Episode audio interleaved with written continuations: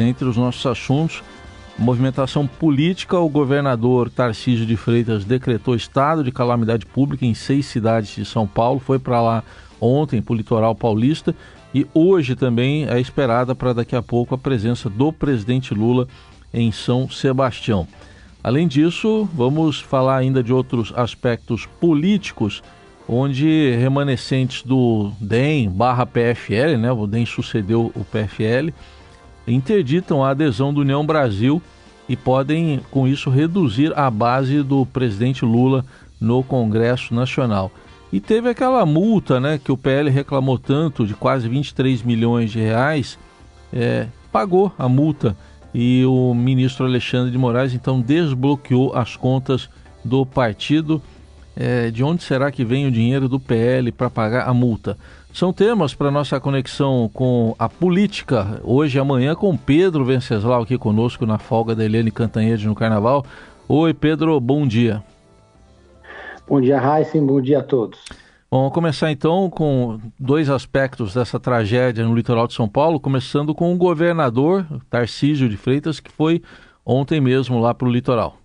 Exatamente, eu acabei de receber aqui mais um informe, o mais recente aqui, da, da, da Segundo Palácio dos é, Bandeirantes, eles estão enviando mais três helicópteros, já, já, estão três helicópteros operando lá, mas além desses três helicópteros, tem mais outras duas aeronaves, é, dois aviões que estão circulando pela região de pequeno porte, e é, o, a região já conta com 500 pessoas de todas as forças, Forças Armadas, Polícia Federal, Polícia Técnica, trabalhando na, na região. São mais de 53 viaturas, dois cães farejadores e 31 máquinas de grande porte. Diante de toda essa movimentação, o presidente Lula interrompeu sua folga na Bahia, está vindo para São Paulo e vai visitar a, região ao lado do governador Tarcísio de Freitas, em mais um evento que une esses dois eh, políticos que estão lado, em lados opostos eh, na política nacional é mais uma, mais uma foto onde o Lula vai aparecer ao lado do Tarcísio de Freitas. Os dois têm se encontrado bastante, se falado bastante e mantido uma boa relação que nesse momento é fundamental para que haja uma união de esforços do governo federal com o governo estadual. É, além do Lula, também vão para a região o Alexandre Padilha e o Valdez, Valdez Góes, dois ministros que vão é, organizar, fazer articulação entre os ministérios para, para essa ação ali na região de São Sebastião e de Ubatuba. O governo de São Paulo já liberou 7 milhões de reais e o governo federal 2 milhões de reais por meio da pasta do Márcio França, que é a pasta dos portos. Agora, Heisen, tem um aspecto que eu acho que tem vem sendo pouco comentado e que, hum. e que nesse momento chama a atenção, é que São Sebastião, Ilha Bela também, que também foi muito atingida pelas chuvas, é uma cidade que tem muito dinheiro, em novembro do ano passado, o Tribunal Regional Federal liberou 900 milhões de reais para São Sebastião na briga pelos royalties do petróleo, depois que o IBGE fez uma nova partilha e aumentou a fatia do bolo de, de São Sebastião. Ou seja, São Sebastião é uma cidade muito rica, né? É, que em tese nem precisaria desses 9 milhões de reais, porque eles deveriam ter muito dinheiro já separado para situações como essa. E não é o que está acontecendo. Né? A gente vê que agora há um pedido de socorro da cidade de São Sebastião e a gente pergunta aonde foi parar e o que está sendo feito com esse dinheiro do royalty dos petróleos no momento em que eles mais precisam desse dinheiro. Para quem não sabe, existe uma briga na justiça entre Ilha Bela e São Sebastião. Os dois estão brigando para ver quem fica com a maior fatia do dinheiro. Mas, é, num momento como esse, em Ilhabela também aconteceram vários desastres, principalmente na região ali de Praia Grande, e é, eles estão tendo dificuldades para conseguir mobilizar é, recursos ali para conseguir tirar a cidade do atoleiro, hum, sendo que o caixa está cheio de dinheiro, né, Raiz? Certamente, a gente acompanha também esse assunto. Agora, você citou aí a presença do presidente Lula, é inevitável, né, a comparação com o mais recente ocupante do Palácio Planalto, que foi Jair Bolsonaro, que teve atitudes diferentes também em situações parecidas? Exatamente. É, o Lula, no dia 8 de janeiro, quando aconteceu o ataque é, aos três poderes, coincidentemente, o Lula estava em Araraquara, onde aconteceu também uma série de, onde aconteceram uma série de desastres na região devido às chuvas, foi para Araraquara, vestiu o colete da Defesa Civil ao lado do prefeito, foi vistoriar a região e agora está fazendo o mesmo é, em São Sebastião e em Ubatuba. Já o presidente Jair Bolsonaro jamais interrompia sua, seu descanso, suas férias, por nada. Por, mais, por maior que fosse a tragédia, a prioridade do presidente Bolsonaro era descansar e andar de jet ski. Então já aí já mostra uma diferença, um padrão, né? O presidente Lula é, não não pensa duas vezes antes de, de, interromper o que ele estiver fazendo quando acontece uma tragédia, porque é muito mais pelo simbolismo, né, Heisen? Na prática, eles não vão ajudar a tirar Sim. entulho. Eles vão lá para mostrar que eles estão atentos e que o poder público está mobilizado e também podem mostrar alguma empatia com as pessoas que estão é, passando por essa situação ali naquela região. Né? Muita gente isolada, como você disse, principalmente em Barra do Saí, é uma região é, que muito próxima aqui de São Paulo, onde muita gente vai passar o dia e volta, onde muita gente tem casa. Eu mesmo passei minhas férias agora em Barra do Saí e é difícil imaginar como é que está aquela região nesse momento e principalmente para os moradores daquela região que vão, provavelmente perderam tudo e vão demorar muito tempo para reconstruir suas vidas. Né? Isso aí, no finalzinho lá de 2021 que ele falou, deixa eu achar aqui o termo exato. Espero que eu não tenha que retornar antes, né? Ele estava em São Francisco do Sul, Santa Catarina e foi perguntado sobre a chuva na Bahia. Ele esperava não ter que retornar antes. Bom, a gente fala também do aspecto político. Agora estamos aí no Carnaval, mas o presidente Lula tem negociado uma ampla base de apoio mas tem resistências quanto à União Brasil integrar essa base, Pedro? Quais são essas resistências? Pois é, o presidente Lula entregou três ministérios importantes para a União Brasil, que é o Ministério da Integração e do Desenvolvimento Regional, com Valdez Góes, o Ministério das Comunicações, com o enroladíssimo Juscelino Filho, e o Ministério do Turismo, com a também enrolada Daniela Carneiro, que foi, foi é, que encontraram registros dela fazendo campanha com milicianos. São três ministérios que dão muita dor, dois desses três ministérios, pelo menos, estão dando muita dor de cabeça para o presidente Lula, mas mesmo assim ele mantém essa aposta. Por quê? Porque o União Brasil é um partido que tem nove senadores e 59 deputados federais a governabilidade do Lula diante desse Congresso super à direita que venceu é, as eleições no ano passado, uma legislatura completamente oposta à agenda do presidente da República, é, é uma governabilidade muito frágil. O PT e outros aliados já estão pressionando o Lula a retirar esses três ministérios da União Brasil, porque, segundo a presidente do PT, Gleisi Hoffmann, a União Brasil não está integrando entregando, desculpa. Né? É, aí o que acontece? Dentro do União Brasil existe uma divisão que é, persiste desde a criação do partido.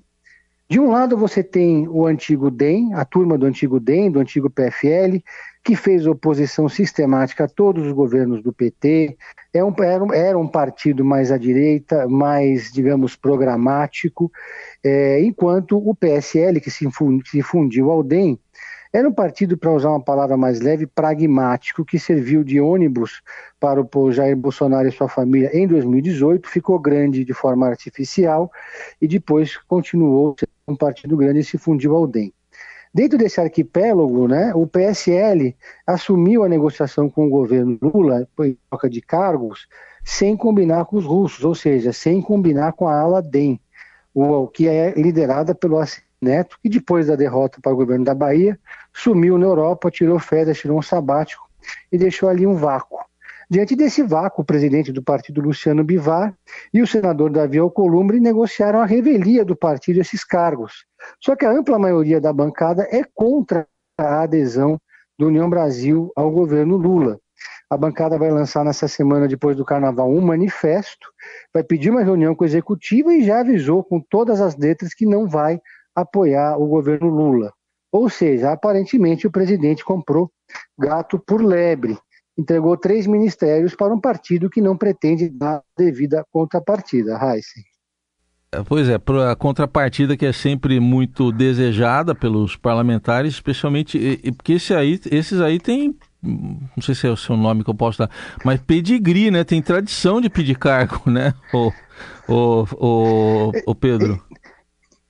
Exato, e, não, e além desses três ministérios, o Luciano Bivar está pedindo mais cargos, né? E aí ele teve, ele deu uma entrevista para o jornal O Globo na semana passada que deflagrou essa guerra, deixou todo mundo muito irritado, que foi a seguinte frase: o PT é feito por pessoas inteligentes que sabem que para fazer política é necessário ter espaços. Quanto mais espaços tivermos no governo, mais apoios poderemos entregar. Uhum. Ou seja, ele está é, usando, é, personificando ali né, é o toma lá da cá. Essa, essa frase do, do, Luciano Bivar foi o estopim da revolta da bancada que interditou completamente o apoio ao presidente Lula. Ou seja, assim que ele voltar do carnaval, que no carnaval que na verdade é trabalho, ele está nesse momento vindo para São Paulo, a questão é, em São Sebastião, quando ele voltar para o Palácio do Planalto na quarta-feira de cinzas, vai ter que administrar esse, essa bomba relógio, essa casca de banana que é essa relação com União Brasil. Mas... Bom, e tem esses aspectos aí é, das matérias, né, que o governo tem o arcabouço fiscal, tem a reforma tributária, e, e tem esse tema aí que, tá, que o próprio governo está ali reticente, mas a bancada do PT quer reformular, quer deixar explícito no artigo 142 da Constituição o papel dos militares, né, Pedro? Todos esses temas sensíveis que precisam de apoio.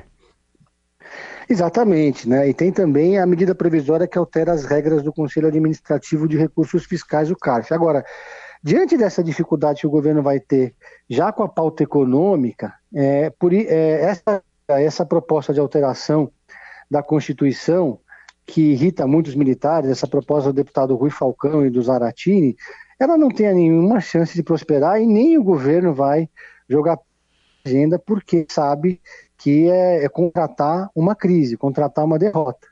Se já não tem nem clima para aprovar uma reforma tributária que, em tese, tem o um apoio até da direita no Congresso, imagine uma proposta do PT que é chamada por parte dessa direita de revanchista, né? É. Então, essa proposta aí de alterar a, a, a Constituição, não é isso, Raíssa. Então, é, esse vai ser o, o, o, o, próximo abacaxi que o Lula vai ter que descascar. Tá certo. Vamos falar aqui agora de, de uma certa forma, de um mesmo assunto, mas com duas frentes. Dinheiro do PL. Vamos dividir aqui o assunto primeiro. É, tem aquela multa né, de quase 23 milhões, 22 milhões e 900 mil reais, que foi imposta porque o partido questionou sem provas a urna eletrônica. Reclamou, reclamou e pagou. Reclamou, reclamou, pagou, demorou um pouco para pagar. No final do ano passado, o Valdemar da Costa Neto, presidente do partido, conseguiu que o, que o Alexandre de Moraes liberasse pelo menos 1 milhão e 300 mil reais para pagar a folha de funcionários, que ainda não inclui nem a Michele nem, nem o Jair Bolsonaro, essa folha de pagamentos.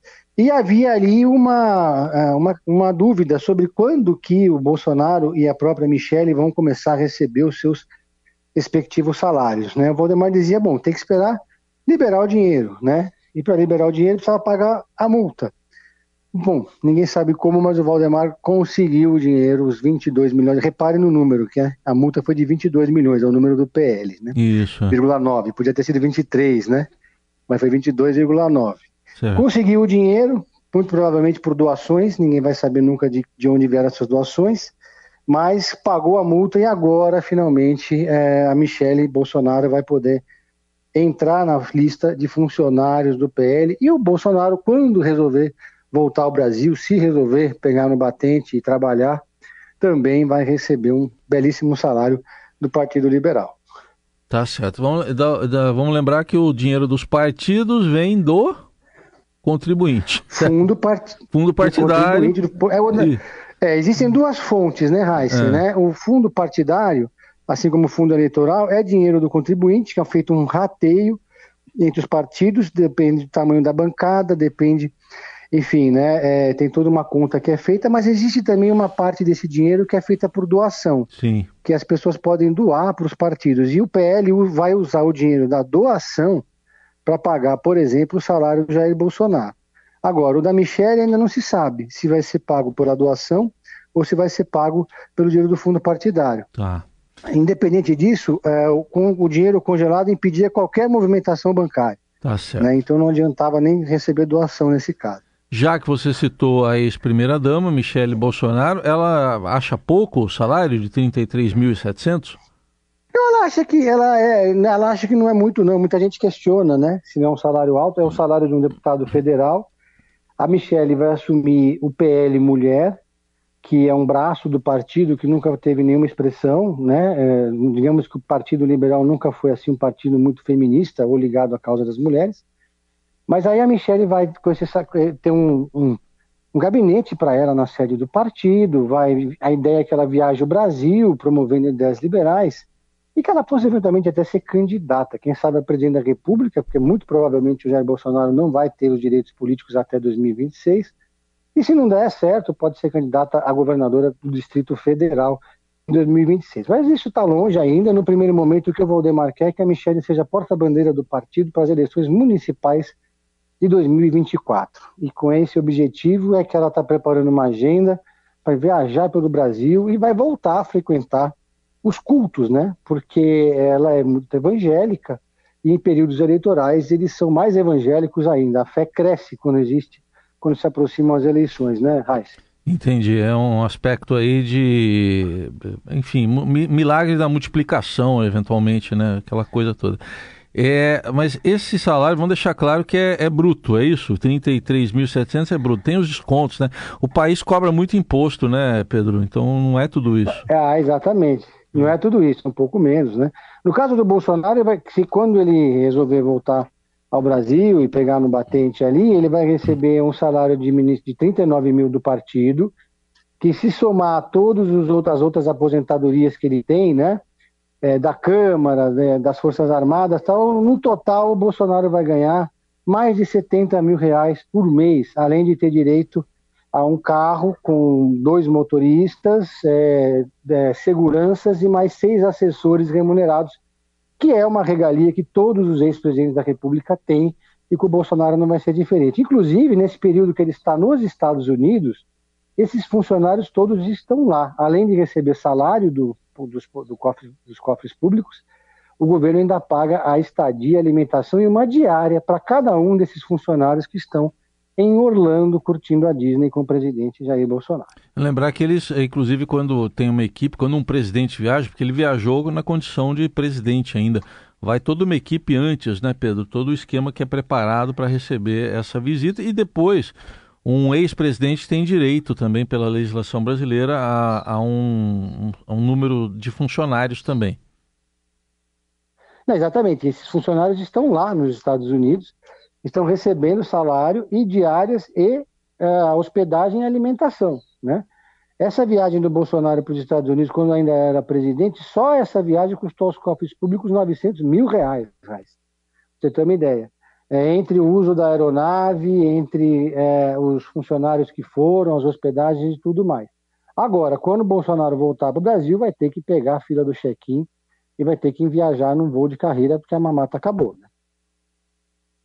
Bom, voo de carreira, vamos imaginar o que pode acontecer. E lógico que as pessoas têm que ter civilidade, né? Aquela coisa toda, mas aguardemos por essa volta como é que vai se dar.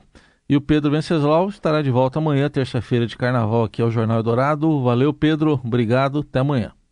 Valeu, Raíssa. Um abraço a todos.